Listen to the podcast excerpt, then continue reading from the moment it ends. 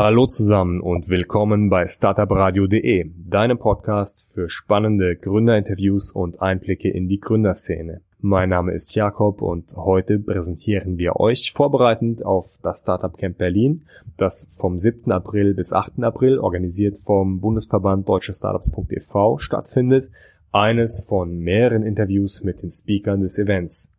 Die Interviews führte unsere Außenreporterin Christina Casalla, auch bekannt von deutschestartups.de. Und Achtung, alle unsere Zuhörerinnen und Zuhörer erhalten mit dem Gutscheincode StartupRadio at scb17, alles klein und zusammengeschrieben, 20% Preisnachlass auf alle Ticketkategorien. Und nun wünsche ich euch viel Spaß beim Hören des Interviews mit Holger G. Weiß von German Auto Labs in dem es darum geht, wie Startups die Mobilitätsbranche verändern, um autonome Fahrzeuge oder darum, wie ihr euer Smartphone im Auto nutzen könnt, ohne es in die Hand zu nehmen. Vielen Dank erstmal, dass du Zeit für uns gefunden hast. Ist ja gerade sehr viel zu tun, wie ich das so mitbekomme bei dir. Stell dich doch bitte kurz vor. Wer bist du? Was machst du? Holger Weiß, Gründer und äh, CEO von German Auto Labs, einem Startup, das wir vor ähm, ziemlich genau einem Jahr angefangen haben gemeinsam mit meinem Mitgründer, dem äh, Patrick. Ich mache ähm, seit gut 18 Jahren Startups auch in Berlin und habe äh, damals mit ein paar Freunden eine Firma angefangen aufzubauen im äh, Navigationsbereich Gate 5 und habe dann eine weitere Firma mit aufgebaut als Geschäftsführer auf Peo und äh, jetzt German Auto Labs. Und ich mache eben seit gut acht Jahren in, diesen, in dieser Zeit das Thema Automobil, Connected Car. Also mache das schon ein bisschen länger, scherz manchmal so ein bisschen, ich mache es länger als andere ihren Führerschein haben. Aber ihr seid ein Startup, ja, weil so mit dem Wort Lab verbindet man ja häufig irgendwie auch so im politischen Bereich so Thinktanks oder Forschungsinstitute. Wie ist da eure Definition? Ja, also ich meine, das ist äh, jetzt natürlich, äh, würde es eine äh, Diskussion triggern, wie definiert sich ein Startup und was, äh, wie definiert sich ein Lab. Äh, Lab äh, war erstmal so, dass wir gesagt haben, es ist ein ein Ort, an dem Dinge ausprobiert werden und wenn man innovative äh, Ansätze gefunden werden, was innovative Technologien betreffen kann, was innovative äh, Businessmodelle betreffen kann, etc. Und da sind wir auf die German Auto Labs gekommen und finden, das beschreibt es eigentlich ganz schön. Das Produkt, an dem wir arbeiten, ähm, das äh, wiederum hat dann ja auch einen Welches Problem löst ihr denn bei German Auto Labs? Na, wir lösen jetzt erstmal zunächst initialen Problem, das eigentlich jeden betrifft, der ein Auto fährt, weil also die wenigsten in der Tat ja von uns äh, Fahrzeuge in einer äh, Preisklasse fahren, die heute schon Dinge können, von denen wir immer alle so schön äh, in den äh, Blogs und Zeitungen lesen, also autonomes Fahren äh, oder, oder äh, Fahrassistenten. Also die meisten von uns fahren einfach Fahrzeuge, die sind im Durchschnitt in Deutschland neuneinhalb Jahre alt. Sagen wir, Sicherheit, Grenzen Wahrscheinlichkeit nutzen diese Menschen, während sie Auto fahren, ihr Smartphone. Das tun sie, mhm. weil sie gerne mit ihrem digitalen Leben verknüpft sind, weil es auch praktisch ist. Ich kenne viele, die sogar eine eingebaute Navigation haben, die jetzt vielleicht nicht mehr ganz neu ist, aber trotzdem eingebaut, die äh, lieber ihr Smartphone als, als Navi nutzen. Naja, und wenn man mal so ein bisschen im Bekannten- und Freundeskreis rumfragt äh, und fragt so, na, wer von euch schon mal eine E-Mail äh, auf der Straße gelesen oder eine SMS an der roten Ampel und dann auch noch zu Ende geschrieben, wenn es Geld geworden ist und so, da sind wir eigentlich alle nicht unschuldig. Das hat aber inzwischen wirklich ein gesellschaftliches äh, äh, Ausmaß angenommen, weil wir einfach mhm. sehr hohes Gefahrenrisiko und, äh, und auch äh, einfach einen Unfallbestand haben. Also es ist beispielsweise so, dass in den USA das erste Mal nach 25 Jahren die äh, Zahl der Verkehrstoten wieder angestiegen ist auf Autobahnen. Mhm. Die nordamerikanische Verkehrsbehörde nennt das den Snapchat-Effekt. Ja? Mhm. Und äh, in England ist äh, jetzt gerade ein Lkw-Fahrer zu zehn Jahren Gefängnis verurteilt worden. Der hat einen Unfall verursacht mit äh, vier Toten, während er eine SMS geschrieben hat. So, da gehen wir ran äh, und wollen hier einfach äh, mal eine Lösung bringen, die es uns erlaubt, mit unserem digitalen Leben in Verbindung zu sein, während wir ein Auto steuern. Und das ist auch wichtig zu verstehen, es geht wirklich um den Fahrer auf dem Rücksitz oder auf dem Beifahrersitz. Äh, da kannst du ja machen, was du willst. Das heißt, ihr entwickelt einen digitalen Sprachassistenten, richtig? Na, das ist schon mehr. Also äh, die Sprache ist ein Element davon. Wir, wir sagen der digitale Beifahrer. Wir möchten eigentlich ein äh, Szenario äh, bedienen, das es erlaubt, mit deinem digitalen Leben, also mit dem auf deinem Smartphone, würde ich jetzt mal sagen, digitalen Leben im Auto so umzugehen, als würde jemand neben dir sitzen, der dein Smartphone in der Hand hat und der dich gut kennt. Also meinem Fall wäre das äh, meine Frau und äh, dann hätte die mein, äh, mein Handy in der Hand und ich würde Auto fahren, dann würde sagen, hier ist äh, die E-Mail von äh, der Kati, äh, das scheint dringend zu sein, dann sage ich, na, dann liest man vor, dann wird sie mir die vorlesen, dann sage ich, dann schreibt Kati mal kurz zurück, ist alles in Ordnung, Interviewtermin für Freitagnachmittag passt bei mir. Okay. Und äh, liebe Grüße. Und äh, wenn mhm, die mhm. lesen oder in dieser Interaktion beispielsweise jetzt ein Verkehrshinweis käme oder Navigationsanweisung, dann würde meine Frau aufhören zu lesen, weil sie wissen würde, wir hören jetzt erstmal auf diese Navigationsanweisung, weil die ist im Zweifel jetzt dann doch noch wichtiger als sofort irgendwie diese E-Mail zu beantworten. Und das ist, sage ich mal so, äh, das, das Grundszenario. Okay, das heißt, es ist also geht über Sprachassistenten wie Siri hinaus, wie äh, von Google Now zum Beispiel gibt es ja auch Assistenten, die ja tatsächlich erstmal noch nicht diese, diese Assistenz oder diesen Beifahrercharakter haben. Also es, es ist, es ist äh, genau das. Also erstens äh, wollen wir ganz klar sagen, es gibt da draußen Sprachassistenten. Ja, und die, die nutzen, äh, die nutzen auch einige Menschen. Aber es ist in der Tat so, dass es keine Lösung für äh, diesen Use Case am Lenkrad gibt oder keine wirklich nutzbare Lösung. Das ist das eine. Das zweite ist, ähm, wie du das gerade richtig gesagt hast, es ist keine Assistenz.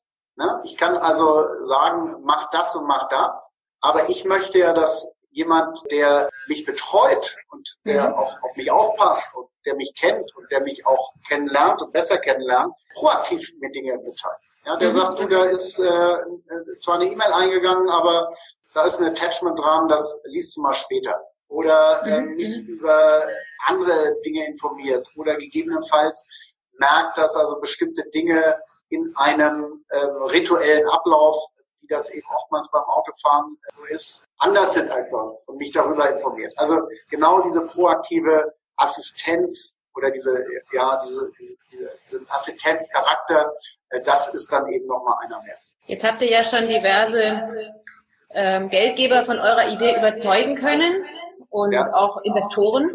Ja. Womit habt ihr die überzeugen können? Wie das ja nun immer so ist, wenn du Menschen oder Menschen, die Institutionen äh, vertreten, irgendwelche Fonds überzeugen willst, ist das nie nur ein Aspekt. Äh, das ist ein, ein, ein Konglomerat aus verschiedenen Aspekten und ich glaube, in unserem Fall war das in der Tat das Konzept überzeugt hat, dass die Idee überzeugt hat. Es ist äh, definitiv, äh, glaube ich, auch eine Zeit, in der dieses ganze Thema Mobilität so mhm.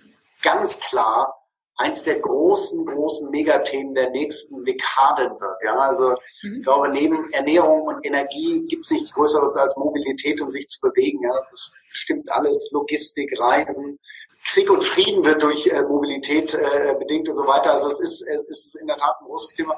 Und das ist, das ist immer interessant für Investoren, wenn sie das Gefühl haben, wir machen jetzt nicht gerade den 25. Online-Shop für äh, das 70. Nischenprodukt, ja, wo es dann um Optimierung der SEO, SEO-Optimierung geht, sondern wo sie sagen, da haben wir Fantasie drin. Und dann ist es, glaube ich, auch fair, einfach zu sagen, dass dieses Team, das sich hier zusammengefunden hat, ein Team schon auch von beeindruckender äh, sag mal, äh, Schlagkraft ist in dem Sinne, dass die alle schon was in ihrem Leben gezeigt haben, äh, im Berufsleben, dass, äh, dass sie in ihren respektiven Feldern auch wirklich Fachleute sind. Und das, äh, das hat wohl überzeugt. Du hast ein schönes Stichwort genannt, die Vision der neuen Mobilität. Wir haben dich ja zu dem Thema auch, äh, wirst du jetzt zum Startup Camp kommen in Berlin im April, 7. 8. April. Wie groß schätzt du sozusagen die Schnelligkeit der Entwicklung im Bereich Future Mobility ein? Das kann man nicht äh, mit, mit einem Satz beantworten. Also, ich sage immer, es wird schneller kommen, als die meisten erwarten und es wird viel länger dauern, sie umzusetzen, als wir uns heute vorstellen können.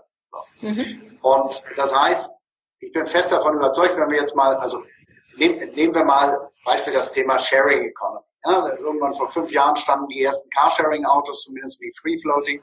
Die anderen gibt es seit 20 Jahren, aber Free Floating in der Stadt und äh, sind hervorragend angenommen worden. Super. Ja. Äh, oder Uber, eine Firma, die ja. vor fünf Jahren noch nicht existierte oder sechs Jahren, ist heute mehr wert als General Motors 62 Milliarden Zumindest als ich das letzte Mal gecheckt habe. Wahrscheinlich ist es heute schon wieder mehr. Und wir werden ja technisch in der Lage sein, das ist, steht absolut außer Frage, dass wir äh, zum nächsten Dekadenwechsel, also 2019, 2020, 2021 autonom fahrende Fahrzeuge auf der Straße haben werden. Haben wir heute schon äh, in, in, im Testmodus.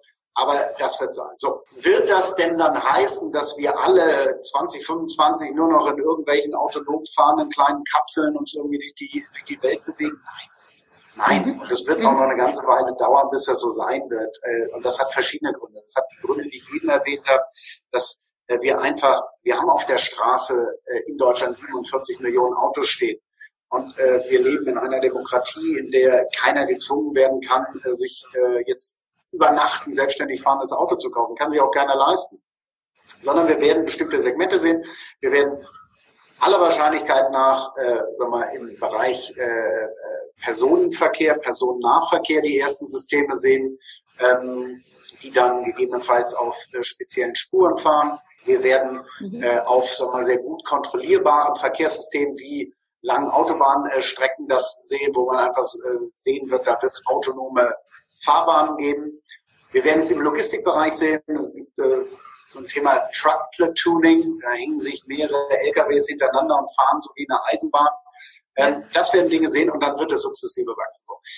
Das ist aber nur das eine. Ja. Wir reden heute ja nicht darum, ähm, ob wir jetzt noch Autos selbst fahren oder nicht, sondern es wird eben ähm, über die nächsten Dekaden stattfinden, dass einfach ein, ein ganz anderer eine ganz andere Wahrnehmung, eine ganz andere Selbstverständlichkeit von Mobilität stattfinden wird. Das heißt, im Zweifel wirst du, wie du heute, ich nenne jetzt mal einen Namen, du hast heute auf deiner Vodafone-Rechnung deinen Mobilfunk, du hast im Zweifel dein Fernsehen äh, über äh, äh Kabel Deutschland äh, und, und dein Festnetz. So, und das hast du alles auf, äh, auf einer Rechnung und die kommt einmal im Monat und es kann sehr gut sein, dass das für europaweite, weltweite oder deutschlandweite Mobilität auch stattfindet und es dann egal ist. Ich hatte gestern, ich wollte ja noch einen äh, kurzen Blogpost drüber schreiben. Ich hatte gestern so einen Tag, wo ich sagte, der mal so aus der Vogelperspektive betrachtet, Mobilität 2017.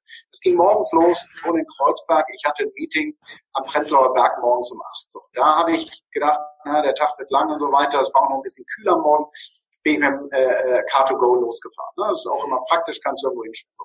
Ich da hatte ich das Meeting, dann musste ich zur Station unten am Gleisdreieck, da bin ich mit der U-Bahn hingefahren, dann musste ich äh, nach Mitte, da bin ich mit der U-Bahn zurückgefahren und dann war das Meeting zu Ende und dann bin ich rausgekommen und da stand vor der Tür äh, ein Lidl-Fahrrad und dann habe ich meinen Lidl-Account angelegt und bin mit dem Fahrrad zurück ins Büro. Mhm. Also, alles wunderbar, äh, komplett geshared, ja. Und äh, so, Jetzt habe ich aber bei der BVG mein Ticket bezahlt. Ich kriege äh, meine Abbuchung von Car2Go ja, und mhm. dann musste ich gestern noch einen Account hier bei, glaube ich, auf die Bahn in, in Verbindung mit Lidl, äh, das Lidl-Fahrer. Die werden mir auch noch alles, äh, was und ja. das ist jetzt mal nur Berlin. Das gleiche ja. muss ich dann für München machen, für Paris. Äh, ich bin äh, ja. nächste Woche in San Francisco so. Und da werden wir Konzepte sehen, wo du dann sagst, so hier, das ist meine Mobilitätskarte, die ist dann von keine Ahnung, vielleicht ist sie ja von Aldi, Lidl oder äh, Vodafone oder der Bahn oder von Mercedes, BMW, Ford, you name it. Ähm, und egal wo ich bin, ich werde mit dieser Karte Zugriff auf Mobil. Und das wird weitergehen. Ja? Drohnen, Last Mile Delivery, all solche Sachen ähm, ja. äh, wird, deswegen sage ich, also das lässt sich in einem Satz, wie du gerade auch merkst, nicht ja, beantworten. Ja, ja. ja Aber äh, mhm. also wir werden die ersten Dinge sehr schnell sehen und die werden auch schon ganz anders sein als die letzten 80 Jahre.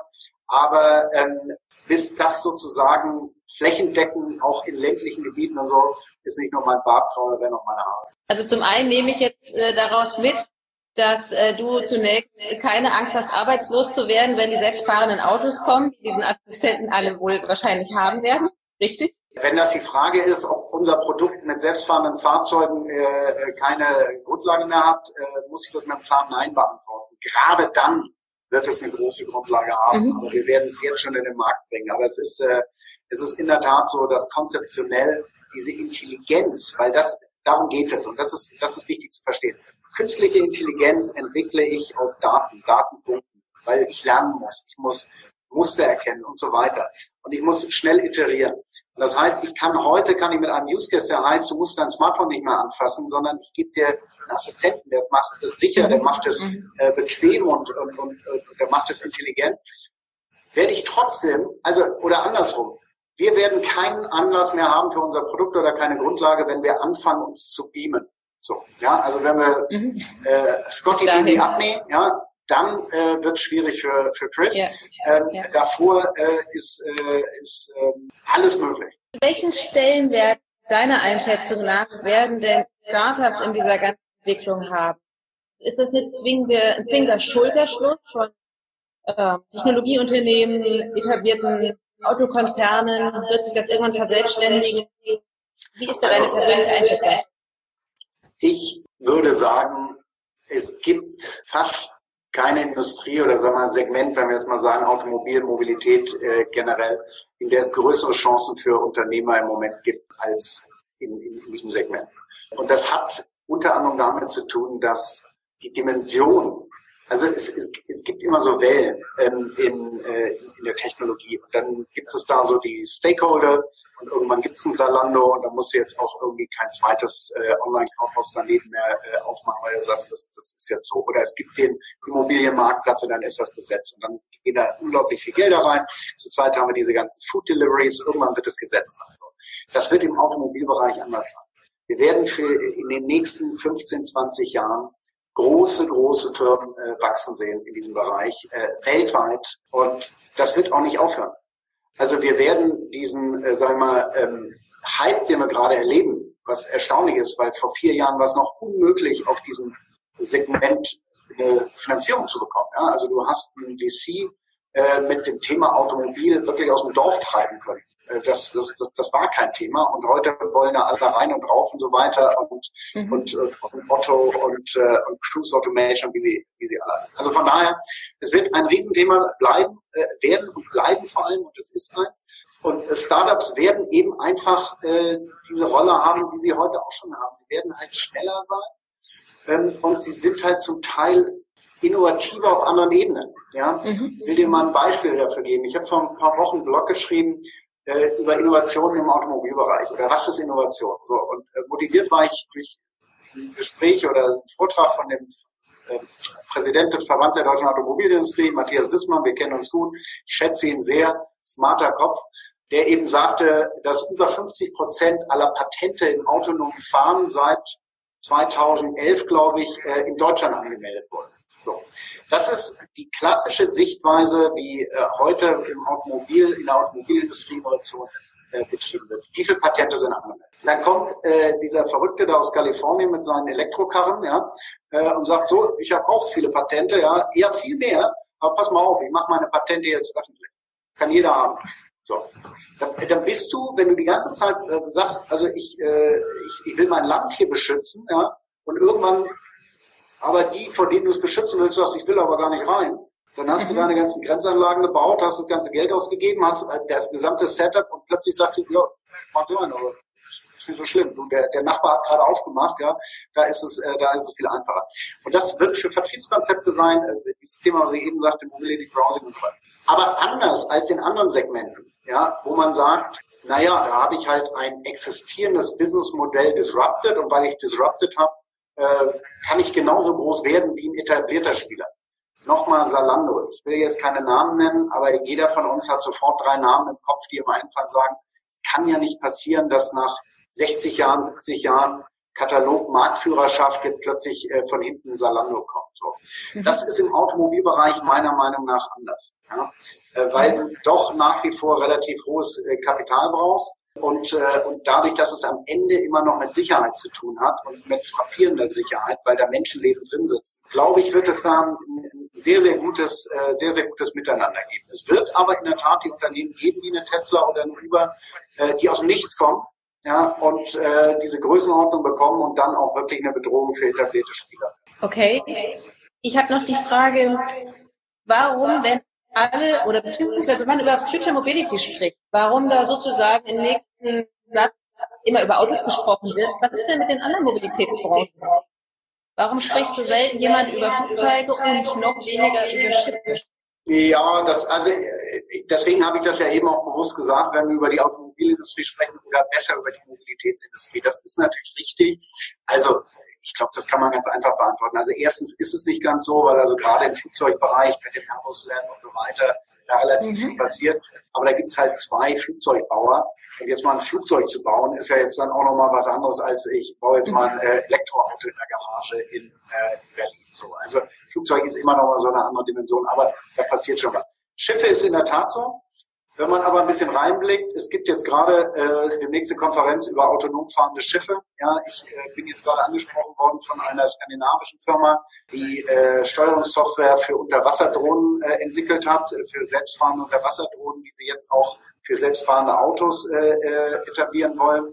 Ähm, aber es ist natürlich so, dass im Land des Automobils, jetzt mal aus unserer Seite betrachtet, äh, sie treiben sich ja zum Glück alle inzwischen auch in Berlin rum äh, mit, äh, mit Labs oder Veranstaltungen und so weiter, ob das eine BMW, eine Bosch, eine Mercedes und so weiter ist, ist natürlich das Automobil erstmal das, das, das naheliegendste. Aber da, wo ich glaube, äh, eben riesiges Potenzial liegt, das, äh, was du gerade sagst, bei Schiffen wird es in der Tat eher logistisch sein, wenn wir über Mobilität sprechen. Das, das ist ja kein Personenverkehr äh, ähm, äh, in der großen Menge. Nein, aber Hyperloop. Ja, ich war gestern auf der Bosch Connected Road, habe da mit dem Dirk Alborn auf der Bühne gestanden, der CEO von einem dieser Hyperloop-Konsortien, da gibt es ja zwei oder drei, glaube ich, mit ähm, äh, Schallgeschwindigkeit durch, durch eine Vakuumröhre fahren. Das äh, so.